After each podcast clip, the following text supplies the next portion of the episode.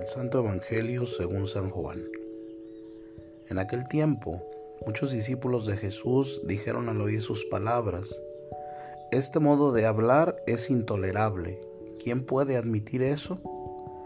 Dándose cuenta Jesús de que sus discípulos murmuraban, les dijo, ¿esto los escandaliza?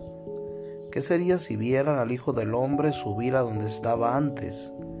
El Espíritu es quien da la vida la carne para nada aprovecha. Las palabras que les he dicho son espíritu y vida, y a pesar de esto, algunos de ustedes no creen. En efecto, Jesús sabía desde el principio quiénes no creían y quién lo habría de traicionar.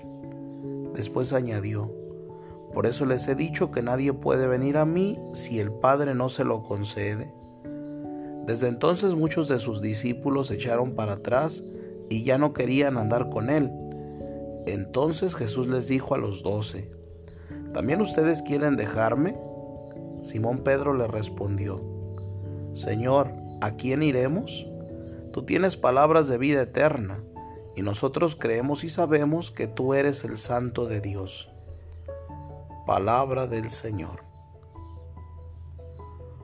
Hoy acabamos de leer en el Evangelio el discurso de Jesús sobre el pan de vida que es el mismo que se dará a nosotros como alimento para nuestras almas y para nuestra vida cristiana.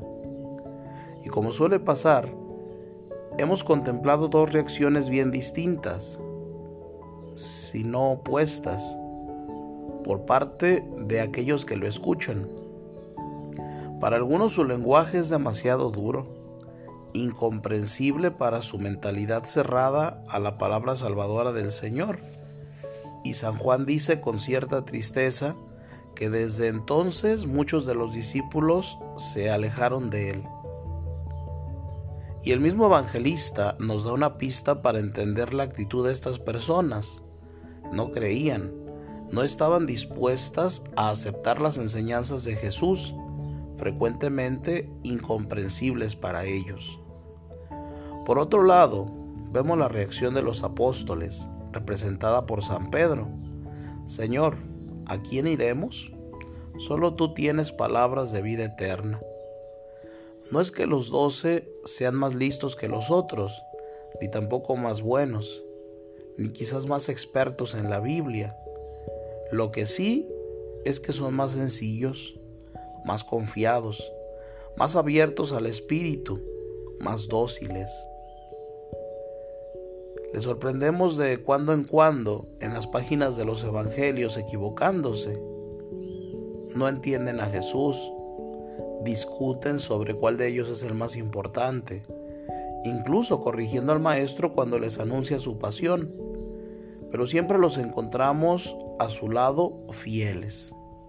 Su secreto le amaban de verdad. San Agustín lo expresa así. No dejan huella en el alma las buenas costumbres, sino los buenos amores. Esto es el verdadero amor, obedecer y creer a quien se ama. A la luz de este Evangelio nos podemos preguntar, ¿dónde tengo puesto mi amor? ¿Qué fe y qué obediencia tengo en el Señor y en lo que la Iglesia me enseña? ¿Qué docilidad, sencillez y confianza vivo con las cosas de Dios?